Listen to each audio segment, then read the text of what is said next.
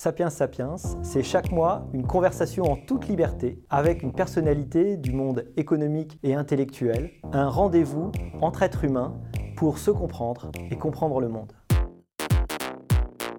Bonjour à tous, merci de nous rejoindre pour ce nouveau numéro de Sapiens Sapiens, un numéro qui va être consacré euh, à l'agriculture française entre innovation et précaution, L'agriculture française est euh, au carrefour de beaucoup de problèmes, l'aménagement territorial, l'innovation technologique, les préoccupations environnementales évidemment, et la question de la souveraineté alimentaire. Alors pour en parler aujourd'hui, j'ai le plaisir de recevoir Emmanuel Ducrot. Bonjour, Bonjour. Emmanuel Ducrot, vous êtes euh, alors, journaliste, diplômé de l'IEP de Grenoble, diplômé de l'École supérieure de journalisme de Lille. Avant de rejoindre l'opinion dès sa création en 2012, vous avez travaillé euh, RFI, Radio Classique, Investir, iTélé euh, notamment. Donc vous connaissez bien euh, les médias. Donc l'opinion, le journal qu'on connaît bien depuis 2012, depuis sa création, en charge des questions de transport, d'alimentation et, d'agriculture. Et j'ose dire que vous êtes l'une des meilleures journalistes françaises et probablement aussi des plus visibles sur les questions agricoles, notamment aussi sur les réseaux sociaux. Vous passez du temps à, débattre, à essayer de peut-être parfois euh, combattre quelques contre-vérités. On essaiera peut-être de voir ça ensemble, très suivi sur les réseaux sociaux. Euh, la crise du, Covid euh, a montré que bah, nous avons tous réussi à continuer à manger malgré des fermetures. Est-ce que ça a été une preuve bah, de la résilience de notre système agricole et, d'alimentation? Quel est le type d'apprentissage qu'on peut en sortir aujourd'hui? On s'est rendu compte que notre chaîne alimentaire française était extrêmement solide et surtout extrêmement réactive. Parce mmh. que tous les éléments étaient réunis pour que ça claque à un moment ou un autre de la chaîne. Mmh. Euh, parce que la main-d'œuvre agricole n'était plus là, elle était coincée à la maison comme le reste de la population. Parce que le système de transport, de logistique était devenu très très compliqué à organiser. Mmh. Parce que les industries agroalimentaires euh, faisaient face à une, une baisse de leurs effectifs de 15 à 20% à cause du Covid. Et parce que euh, au bout de la chaîne, dans la distribution, c'était aussi extrêmement compliqué et pour euh, les mêmes raisons. Mmh. Et donc, on s'est rendu compte de la capacité de tout ce secteur à s'organiser, à se mobiliser, à aller à l'essentiel pour qu'on ne manque de rien euh, dans les magasins. Alors, effectivement, on a eu ça et là des ruptures d'approvisionnement en farine ou en œufs. Ça mmh. venait surtout du fait qu'on n'avait pas les bons conditionnements. Mmh. C'est-à-dire qu'il ben, il a fallu euh, ramener dans la grande distribution ce qui va normalement dans la restauration hors domicile ou dans les restaurants où on achète, par exemple, dans les boulangeries de la farine en sac de 25 kg Mm. Donc il a fallu reconditionner tout ça pour ramener. Mais toute la chaîne s'est mobilisée. On, sait par exemple que les fabricants de pâtes ont, considérablement euh, diminué le nombre de leurs références pour aller à l'essentiel et pour que personne ne manque. Donc ce système euh, agroalimentaire français, qui est tellement contesté de l'intérieur, a fait la preuve de son efficacité à remplir sa mission, c'est-à-dire de nourrir les Français sans rupture justement, on parle de pragmatisme. Euh, il y a eu un cas euh, de, récent hein, de, tentative de rachat euh, du groupe Carrefour, donc un distributeur, par un groupe québécois, Couchetard, et elle a été refusée par le gouvernement au motif de la sécurité alimentaire. Est-ce qu'il y a à lire là quelque chose effectivement de l'ordre de la pénurie, du risque de pénurie alimentaire. Est-ce que c'est une compréhension que vous pouvez avoir de, de cette opération? Est-ce que ou est-ce que là, il n'y a pas eu justement un petit problème de, pragmatisme politique? Il y a un problème de symbole surtout. Si on se préoccupe de notre, de notre souveraineté, notre sécurité alimentaire sur uniquement le dernier maillon de la chaîne, qui est, qui est précisément celui qui, par définition, a pour mission de, de nourrir euh, et, d'avoir des rayons pleins, parce que un rayon vide dans un supermarché, c'est un client qui s'en va. C'est assez simple en fait. Hein. S'il ne trouve pas ce qu'il veut, il va ailleurs. Et en France, il a le choix. Il y a neuf euh, grandes enseignes qui se partagent le mmh. marché. Donc c'est vraiment, si on se préoccupe uniquement de ce dernier mmh. maillon, on manque complètement l'analyse de ce que c'est que la sécurité alimentaire mmh. et de ce que c'est que la souveraineté alimentaire française. Et en l'occurrence, euh, les précédents maillons de la chaîne, c'est-à-dire l'agriculture et c'est-à-dire l'agroalimentaire, ont été considérablement malmenés ces dernières années. Et en fait, on a perdu notre souveraineté alimentaire sur beaucoup de sujets mais pas sur la distribution. On l'a perdu avant sur toute la chaîne de production. Alors justement, est-ce qu'on a été autosuffisant euh, en France? Est-ce qu'on a été exportateur? Est-ce que ça, c'est en train de changer? Est-ce que ça a déjà changé? On en est où aujourd'hui? Alors ça, ça, ça, a été... Ça dépend des, euh, produits, j'imagine, évidemment. Bien sûr. Alors en fait, ce qu'on ne sait pas et ce qu'on a oublié en France, c'est que la souveraineté alimentaire, c'est-à-dire la capacité qu'on a en tant que pays de faire nos choix mmh. alimentaires, c'est une construction. Ça ne nous est pas tombé du ciel naturellement parce que la nature serait bonne avec nous. Mmh. La France des années 60 était une France qui était encore dépendante, par exemple, des importations de ses colonies, mmh. pour ses fruits, ses légumes, pour son raisin, pour une partie des céréales. Et ça, on l'ignore encore vraiment. Ça a été une construction politique de se dire il faut mettre l'accent sur notre souveraineté alimentaire. Alors, c'est passé par euh, des choses qui sont contester aujourd'hui les remembrements agricoles, c'est passé par des choses qui ont été extrêmement positives, c'est-à-dire l'accent qu'on a mis sur les sélections variétales pour avoir des meilleurs rendements. Mais tout ça est une construction. Mmh. Et on se rend compte que depuis quelques années, cette souveraineté alimentaire est en train de s'éroder, c'est-à-dire que notre balance commerciale agricole est aujourd'hui déficitaire on importe de l'alimentation en France. C'est très visible par exemple sur les fruits et légumes. La taille du verger français a considérablement rétréci mhm. ces dernières années. On importe. Euh, donc on a fermé des exploitations, il y avait, donc on a baissé le nombre d'agriculteurs et aussi le nombre d'exploitations, c'est ça, la cause? Alors, euh, il faut comprendre que la France de l'après-guerre était une France où 30% de la population Hmm. Quasiment une personne sur trois. Une personne sur trois travaillait dans le monde agricole ou para-agricole. Aujourd'hui, en comptant large, on est plutôt à 3%. 3%, oui. Voilà. Hmm. Donc ça veut dire que la charge du travail repose sur de moins en moins d'épaules. Hmm. Et ces épaules-là, on, leur, on leur a mis de nouveaux fardeaux. C'est-à-dire qu'on a... Euh, comment dire, par exemple, euh, euh, fait en sorte que les conditions de travail soient plus compliquées parce mmh. qu'on refuse l'usage des pesticides. Mmh. Euh, alors, c'est sans doute une très bonne question à se poser, les usages de pesticides, mais il faut le faire avec discernement. Les normes, en général, ont considérablement compliqué la tâche agricole. Mmh. Le coût du travail est aussi un élément très pénalisant pour l'agriculture française. Si on le compare à ce qui se passe dans certains autres pays européens, on a parfois un différentiel de 45%. Ah oui. Et ça veut dire que l'agriculture française, sur beaucoup de sujets, ne peut pas lutter, notamment dans l'exploitation des fruits et des légumes. Mmh. Euh, on a l'impression que l'agriculture, c'est un peu comme l'éducation, c'est euh, un secteur qui nous touche de près, on a tous une relation affective, mmh. on a l'impression de très bien le connaître, et paradoxalement, c'est peut-être l'un des moins bien connus, euh, l'un de ceux qui fait l'objet de la plus grande incompréhension. Alors il y a cette grande méfiance qui s'est développée, est-ce qu'elle est récente? Je ne sais pas, mais aujourd'hui on a vraiment l'impression qu'elle est là, que quelque part, un agriculteur serait, on l'a vu malheureusement, une sorte d'empoisonneur à travers les OGM, les néonicotinoïdes, le glyphosate. C'est évidemment aujourd'hui ce qui vient à l'esprit quand on parle d'agriculture. Alors comment on peut mettre un peu de raison là-dedans et en savoir un peu plus? Il y a énormément de fantasmes autour de l'agriculture et ça repose sur une profonde méconnaissance des Français de la manière dont ils sont nourris. Ça, ça mmh. s'explique d'une manière démographique. Mmh. La part des agriculteurs, comme on l'a vu, c'est considérablement réduite dans la société. Ça veut dire que leur capacité à parler de leur travail à leurs proches, c'est considérablement réduite aussi. Mmh. C'est-à-dire que euh, les gens de ma génération, de la vôtre, peut-être aller chez leurs grands-parents à la ferme. Ça, c'est terminé. Les jeunes générations n'y vont plus. Ça veut dire que la représentation politique des agriculteurs s'est aussi érodée, notamment dans les conseils municipaux. Ils ont été en gros remplacés par euh, des professeurs à la retraite. Hein. C'est assez vrai euh, euh, sociologiquement. Et donc ça veut dire que le savoir général, la culture générale agricole a disparu en France. Et on a oublié, par exemple, la raison pour laquelle on utilise des pesticides. On n'utilise pas des pesticides uniquement pour le plaisir de, de, polluer la nature, et je schématise vraiment, mais c'est parce qu'il y a quand même des contraintes de production. Mmh. La nature n'est pas gentille avec nous. La nature et, nous soumet, soumet l'agriculture à des quantités euh, de parasites, de ravageurs, etc. Mmh. Et si on veut produire en étant 3% de la population, mmh. il faut assurer des récoltes. Alors, on a euh, voilà, cette somme de fantasmes à laquelle vous faisiez référence, les OGM, qui, je le rappelle, ne sont pas cultivés en France. Il n'y en a pas de cultivés sur notre mmh. sol. Euh, le glyphosate, qui serait un poison toxique, on sait aujourd'hui, et parce que les agences sanitaires le disent, que ça n'est pas un produit cancérigène. L'opposition au glyphosate est une opposition de système, mais pas une opposition sanitaire.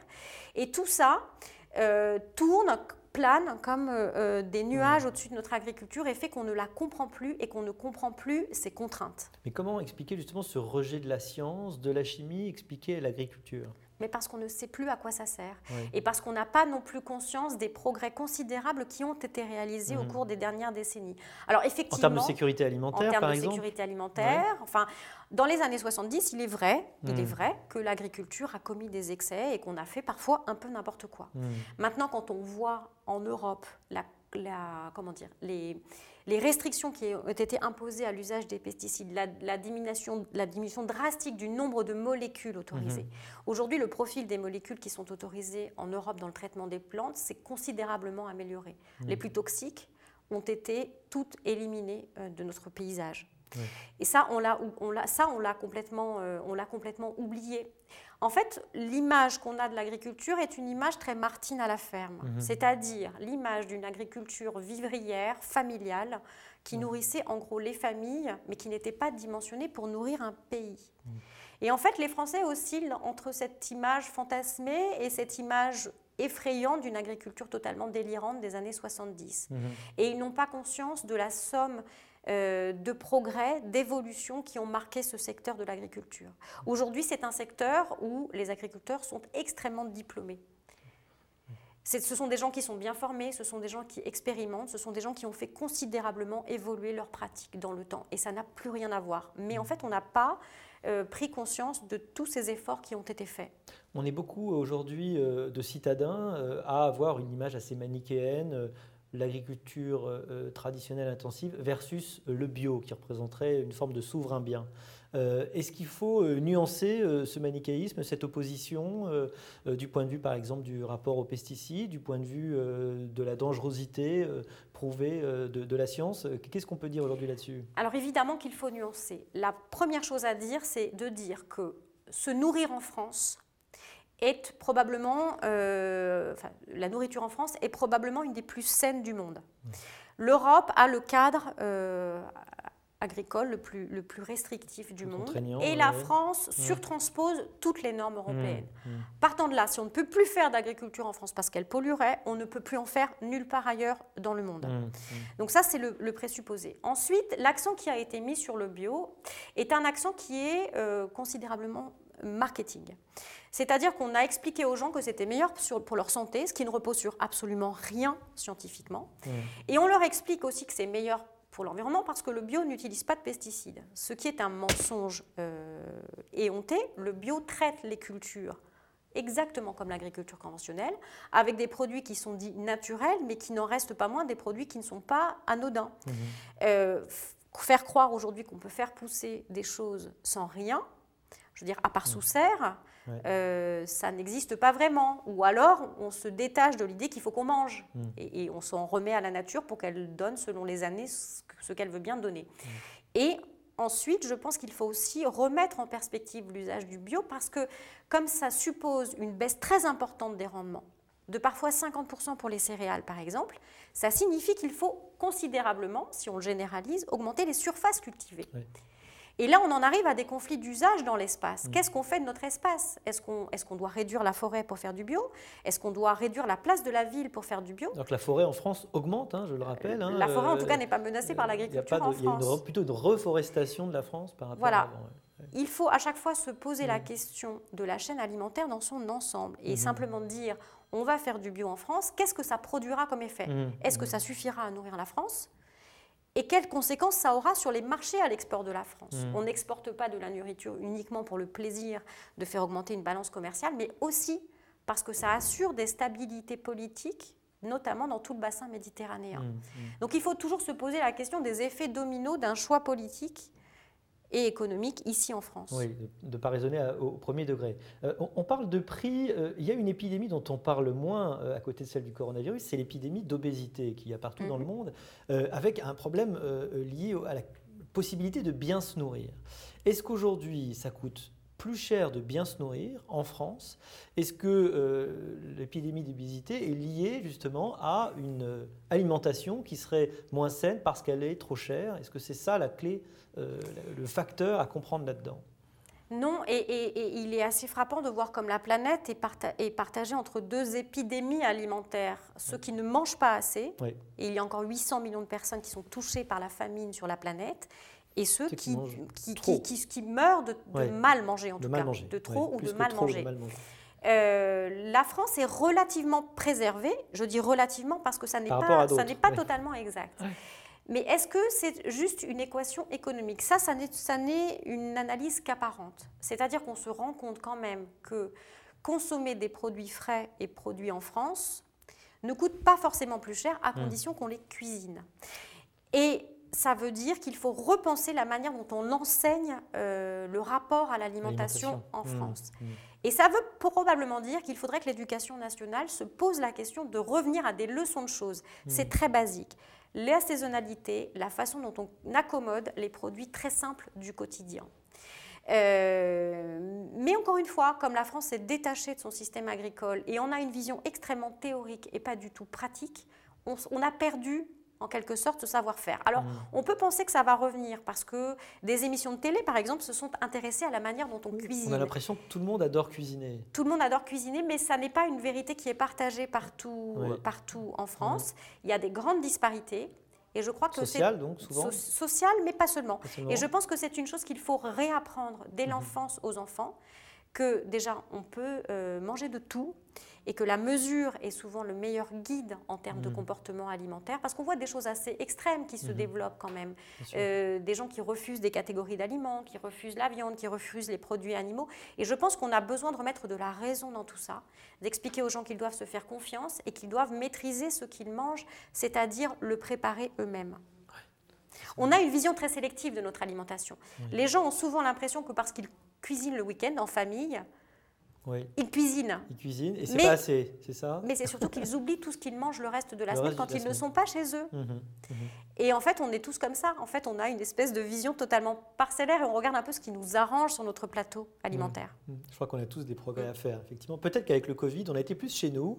Et il paraît que euh, la pratique euh, de cuisiner soi-même s'est un petit peu développée? Alors oui, on l'a vu en tout cas, euh, puisqu'on on a des statistiques des statistiques très précises de ce qui est vendu dans les rayons des grandes surfaces euh, pendant le confinement. On le sait euh, chaque semaine. Et on a vu que les ingrédients de base, les œufs, la farine, ont fait l'objet d'une demande qui a explosé. Explosé, ce qui veut dire que les gens les ont bien utilisés. On- comme on ne mange pas la farine à la petite cuillère, priori. ça veut dire qu'elle a été cuisinée en gâteau. Les œufs tout seul, ça peut être très sympa, euh, euh, évidemment. Alors, on parlait de ces 3% des gens euh, qui sont dans ce secteur primaire, comme on, on apprenait autrefois, ces agriculteurs. Euh, ils ne sont pas très nombreux. Euh, la question euh, qui se pose aujourd'hui, c'est celle euh, peut-être de la crise de vocation. Euh, Est-ce qu'on arrive à renouveler nos agriculteurs? Est-ce qu'on arrive à attirer des gens dans ce métier? C'est un métier qui jouit à la fois d'une aura et d'une tradition. On sait que c'est des héros qui sont proches de la nature, on les envie, souvent beaucoup quand on est citadin. Et à la fois, on sait que c'est un métier qui est très dur, très exigeant, que la notion de vacances y est un peu aléatoire et que les revenus y sont un peu limités. Alors, quels sont les enjeux aujourd'hui de ce métier? C'est vrai qu'il y a beaucoup d'ambivalence de la France euh, vis-à-vis de ses agriculteurs. On les adore au moment du salon de l'agriculture et on les conspue le reste du temps quand on parle de glyphosate, de néonicotinoïdes et Mm. d'OGM de manière totalement fantasmée. Mm. Euh, effectivement, c'est un problème auquel il va falloir s'attaquer d'urgence. On va devoir dans les dix prochaines années renouveler 50% des, pro- des- des- des chefs d'exploitation agricole. C'est énorme. On a assez de lycées euh, de, de, Alors, on a d'apprentissage et un de v- formation On a euh, un vrai bon système de formation ouais. euh, qui mériterait sans doute d'être mieux connu pour tout ce qu'il offre comme perspective de carrière. Mm. Et je pense qu'un des enjeux va être celui-là, faire valoir ces formations qui sont souvent très intéressantes et qui offrent de belles perspectives de travail. Après, il va falloir réenchanter le métier d'agriculteur. Et c'est compliqué dans le- dans l'époque actuelle où quand même on leur tape sur la tête assez souvent sans se rendre vraiment compte du On travail est qui plutôt est dans le désenchantement en ce moment. Alors on est dans le désenchantement, Mm. on est parfois un peu dans la commisération, on les regarde un peu de haut, les pauvres, ils sont très très pauvres. Enfin voilà, vous voyez, Ouais. et, et je pense qu'on ne rend pas service aux agriculteurs en les regardant comme ça. Mm. Euh, c'est un monde, pour ce que j'en vois, euh, bien formé, je l'ai déjà dit, passionné la Mm. plupart du temps. Ce sont des gens qui aiment leur métier. Ce sont des gens qui sont souvent très capables de faire évoluer leurs pratiques. Et Ouais. je pense que peu d'entre nous peuvent en dire autant dans leur quotidien professionnel. Mm. C'est-à-dire que ce sont des gens qui sont souvent très très au fait des techniques nouvelles, Oui. qui se tiennent au courant, qui les mettent en pratique sur leurs exploitations.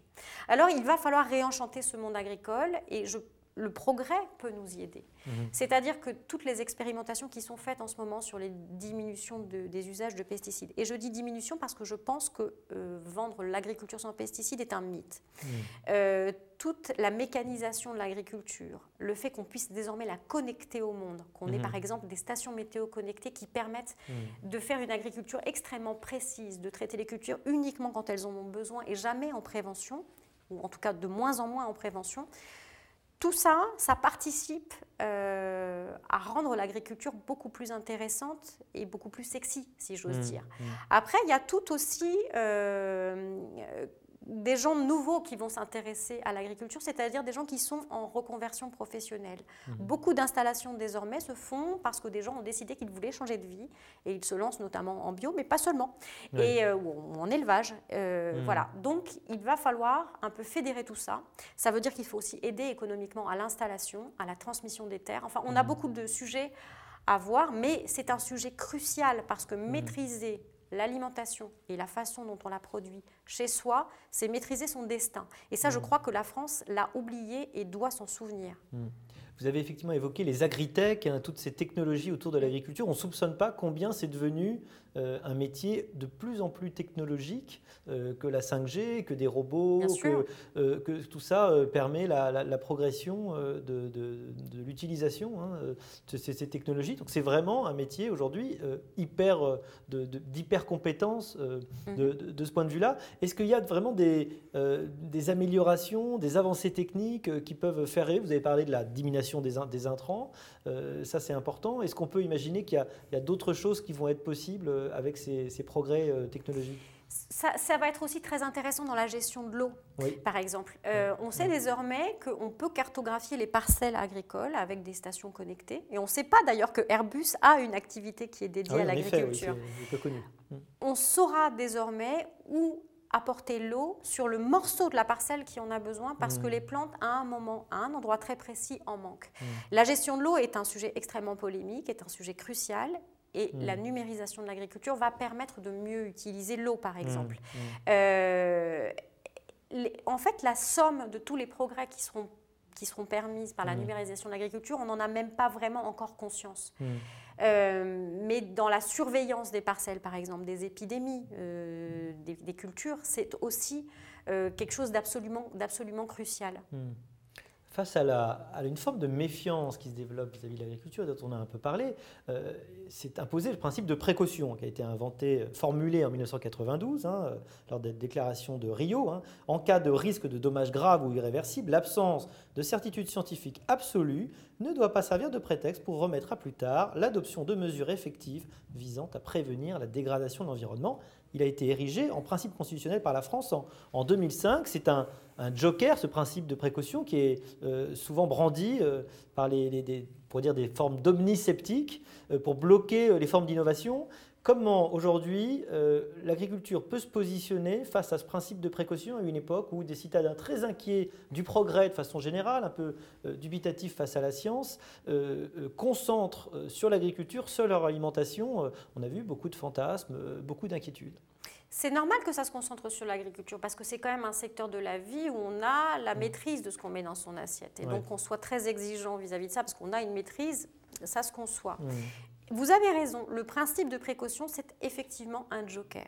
Parce que l'absence de certitude scientifique, c'est constitutif de la science. La science évolue en permanence et, par exemple, il est impossible de prouver l'absence de risque. Hmm. épistémologiquement. C'est une forme de, de, renversement de la preuve, en fait. C'est exactement ça. Hmm. Et ça consiste à dire, vous pouvez m'apporter toutes les preuves scientifiques du monde, hmm. dans la mesure où moi j'ai un doute et peur, je peux dégainer le principe de précaution.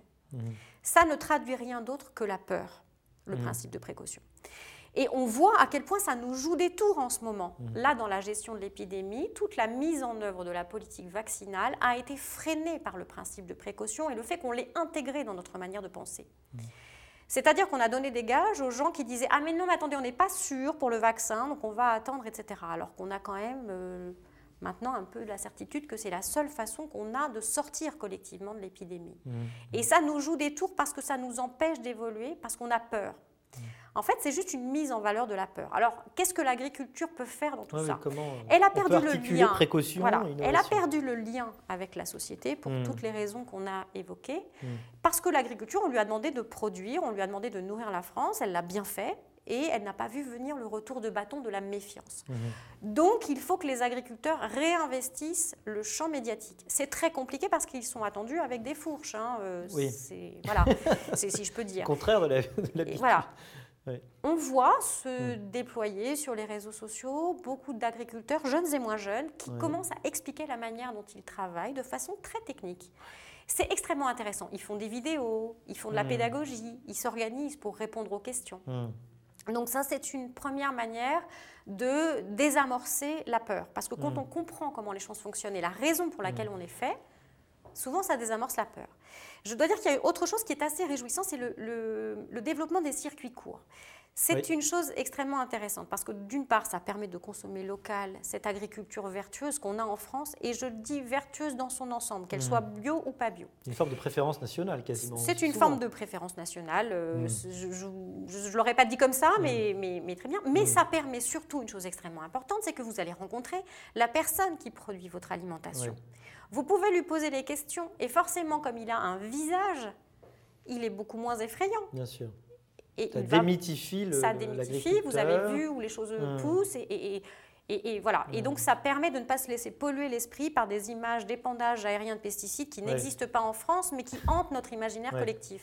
Évidemment, évidemment. Euh, euh, J'ai l'impression que c'est quand même la question de notre rapport plus général à la parole scientifique Mhm. et de notre rapport nous, mais des rapports aussi des décideurs politiques, euh, qui eux-mêmes, à un moment, ont l'air d'avoir une forme d'ambivalence, peut-être parce qu'ils sont pris entre une opinion qui est un peu versatile et puis leur propre compréhension du sujet. Est-ce que, donc vous avez dit que l'agriculteur doit aller dans les médias un peu plus, ou même Mhm. les réseaux sociaux, ou aller au-devant des consommateurs, donc ça c'est une première chose. Quel est le rôle du politique? Qu'est-ce qu'on peut attendre aujourd'hui du politique face à l'agriculteur? Nous avons besoin d'un retour du courage en politique face à l'agriculture. Et Mhm. nous devons nous donner les moyens de nos ambitions. Mhm. C'est-à-dire, on ne peut pas dire nous voulons de la souveraineté alimentaire et ne pas se donner les moyens de cette souveraineté alimentaire. Mhm. Il faut se poser la question de la, de la manière dont on atteint cet objectif. Et par exemple, tout le débat sur les néonicotinoïdes est extrêmement intéressant de ce point de vue-là, parce qu'on a euh, pris une décision sans se préoccuper de savoir quelles, quelles Mhm. seraient ses conséquences sur la souveraineté alimentaire. Mhm. De facto, la décision hâtive unilatérale de la France d'interdire les néonicotinoïdes Mhm. sans se C'est préoccuper le cas de la betterave, hein, c'est ça on sur la betterave, voilà, par exemple, ouais. mais c'est aussi le cas sur l'orge, en enrobage ouais, de, ouais. semences. Mhm. Et sans écouter aussi euh, l'expérimentation de terrain et la réalité des atteintes aux abeilles. Mhm. Les néonicotinoïdes sont un problème dans certains cas, mais pas forcément toujours et pas dans la mesure où on peut le dire. Et si on veut en sortir, pourquoi pas, mais cette sortie doit s'accompagner.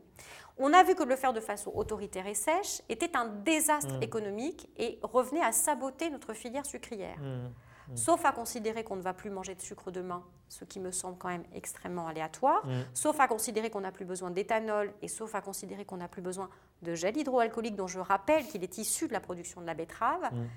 euh, on est quand même devant quelque chose de très compliqué comme équation. Mm. Et on se rend compte que la décision autoritaire sur l'agriculture est un vrai problème. J'ai l'impression qu'il y a une contradiction. euh, la France va, se veut hyper vertueuse, et en étant hyper vertueuse, non seulement elle tue sa propre économie, mais elle va finir par faire rentrer euh, des produits qui, par euh, bah, le vide, vont être attirés, par importer des produits qui, je crois que c'était le cas de la cerise notamment, hein, La cerise. qui euh, voilà, ne, Ne correspondent ne pas à nos correspondent pas à standards. nos critères, à nos standards. Il y a quand même un paradoxe. C'est finalement ce qui risque de se passer avec le sucre. Alors là, Mm. on a, on a une sorte de période un peu moratoire où Mm. voilà, la filière va tenter de s'organiser pour trouver des alternatives. Mais si on n'a plus le sucre qui est produit en France, on, on peut, es- on peut penser qu'il sera importé de Pologne et les capacités de production de la Pologne étant limitées, plus probablement du Brésil. Mhm. Est-ce qu'en termes environnementaux, il est pertinent de faire traverser Mhm. Du sucre de canne, euh, de lui faire traverser l'Atlantique, du sucre de canne produit dans des conditions qui ne répondent pas à nos standards ici en Europe. Mhm. On peut vraiment se poser la question. Mm. Et cette question du courage politique face à l'agriculture, je pense qu'il va vraiment falloir se la poser d'urgence concernant les nouvelles technologies de sélection variétale. Ouais. Ce que les opposants aux OGM appellent les nouveaux OGM, et ce qui est en fait le résultat euh, de nouvelles techniques euh, de sélection. Et c'est ce qui a valu à Emmanuel Charpentier, une chercheuse française, un prix Nobel récemment. Ça consiste à réarranger le génome des plantes, ce qu'elles font naturellement euh, mhm. d'elles-mêmes. Le génome des plantes mute tout le temps. Mhm. On peut faire désormais en, laboratoire une sélection des mutations mhm. aléatoires, disons pour obtenir des caractéristiques euh, intéressantes pour les plantes. Ce que, si je ne me trompe pas, l'être humain a fait depuis des milliers d'années pour produire euh, les fruits, les légumes et, et, les animaux. Euh, Alors il l'a fait en hybridant, en sélectionnant et en repérant, disons, des plantes qui avaient muté, qui paraissaient intéressantes. Intéressantes, oui. je, vous signale juste, Olivier, que vous et moi sommes en train de muter en permanence. Il paraît. Là, voilà. Donc ça ne se voit pas, on a l'air à peu près normaux, mais on mute. Les plantes font la même chose. Les technologies comme CRISPR-Cas9 développées par mmh. Emmanuel Charpentier permettent d'avoir par exemple des résistances à certains agresseurs sur des mmh. plantes. Et on mmh. sait par exemple que dans notre histoire de néonicotinoïdes et de betteraves, on pourrait obtenir des betteraves qui soient résistantes aux jaunisses transmises par les pucerons par ces techniques-là. Ces techniques-là sont actuellement considérées comme des OGM en Europe, alors qu'elles n'impliquent pas euh, le fait qu'on mette un nouveau élément de génome dans une plante. La législation européenne doit évoluer. Hmm. Les politiques vont devoir se saisir de ce sujet et se positionner. Ça implique de leur part de euh, renoncer à colporter les mensonges que l'on entend sur les OGM depuis maintenant 20 ans. Les. OGM sont stériles, euh, les OGM provoquent des cancers hmm. et ce genre de choses. Euh, les OGM, on oblige les agriculteurs à, les, acheter, etc toute une, euh, où ils butent dans l'environnement, dans toute une somme de mensonges qui sont complaisamment répétés alors qu'on sait que c'est faux, tout le mm. monde sait que c'est faux, ça continue à être répété et ça ne permet pas un débat serein et ça nous prive ça nous prive surtout de, perspectives de réduction des pesticides. Ça nous mm. prive de perspectives de culture dans des milieux secs. Et il faut vraiment se poser la question de ces apports euh, technologiques, scientifiques, qui sont capitaux pour l'agriculture de demain, Mm. et dont on se prive actuellement pour des raisons purement idéologiques et par peur électorale. On comprend en vous écoutant qu'en fait, il y a une convergence entre les enjeux écologiques, vous parliez de l'eau, euh, la diminution mm. des, intrants, la résistance, euh, et puis euh, les enjeux humains qui sont arrivés à nourrir la planète tout en le faisant, en minimisant les, problèmes liés, au climat. Donc on a vraiment l'impression que c'est terrible, ce problème est complètement pris à l'envers dans les débats publics, et on voit très bien qu'on va sur les réseaux sociaux, sur les plateaux de télévision, en permanence, il faut lutter contre une forme euh, d'hydre de l'air, de contre-vérité, tellement difficile à, à, contrecarrer. il y a quelque chose d'assez décourageant. il y a quelque chose de décourageant. Euh, c'est exactement le même problème que le nucléaire. on explique que comme on a de façon préexistante une opposition dogmatique au mmh. nucléaire, on refuse de voir ses apports dans l'urgence climatique. Mmh. Mmh. Et c'est comme si l'urgence climatique s'arrêtait au moment où on commence à parler de nucléaire. Eh bien, c'est exactement la même chose en agriculture. On a l'impression que l'urgence de la diminution des pesticides s'arrête au moment où on parle de technologie. Mmh. S'il y a bien une mutation génétique qu'on aimerait bien pouvoir faire, c'est celle euh, du courage euh, chez nos hommes politiques. Mais ça, on n'a pas encore la technologie. Alors je pense qu'il faut de la pédagogie. Euh, le monde agricole, le monde scientifique doivent recommencer à expliquer de quoi il retourne. Et la parole a été confisquée par un certain nombre d'ONG, pas forcément très bien intentionnées sur ces questions d'OGM, par mmh. exemple, qui en ont fait un fonds de commerce et qui ont du mal à y renoncer parce que ça fait partie de leur manière de lever des fonds. Mmh. Et tant qu'on en sera là, on va se priver effectivement de, toutes ces solutions qui sont très intéressantes pour faire une agriculture vraiment durable. Mmh. On devra nourrir 10 milliards de personnes en 2050 sur la Terre. On sait que le changement climatique rend euh, incultivable des parties euh, de mmh. l'Afrique, etc. Si on arrive à proposer euh, des plantes qui soient moins gourmandes en eau, on pourra probablement... Mmh retarder ou en tout cas inverser, ou peut-être même inverser une partie de cette équation-là. Mmh. Moi, ça me semble intellectuellement, humainement, extrêmement intéressant. Enfin, je veux dire, il y a un humanisme à considérer que les gens doivent pouvoir se nourrir là où ils sont. Mmh. L'agriculture est un humanisme. L'agriculture est, un humanisme. Une presque bonne quasi-conclusion parce qu'il y a quand même la question finale traditionnelle de Sapiens Sapiens qui est comment devient-on journaliste? Comment a-t-on envie de devenir journaliste? Je pense que c'est une question qui ne s'est jamais posée pour moi. Mmh je pense que j'ai toujours été euh, journaliste. C'est euh, une légende familiale qui raconte que je disais ça en maternelle avant même de savoir écrire. Euh, journaliste ou rien Être, ben, voilà, être. Albert Londres ou rien Non, pas Albert Londres en l'occurrence. mais comment dire C'est un métier fantastique, journaliste. Quand on a toujours plein de questions en tête, on est payé pour aller poser les questions et pour donner les réponses aux autres. Mm. Voilà, chacun pense sans doute que son métier est le plus beau du monde, mais en tout cas, le mien me convient parfaitement. Merci beaucoup Emmanuel Ducrot. Sapiens Sapiens, c'est fini pour aujourd'hui et à la prochaine fois.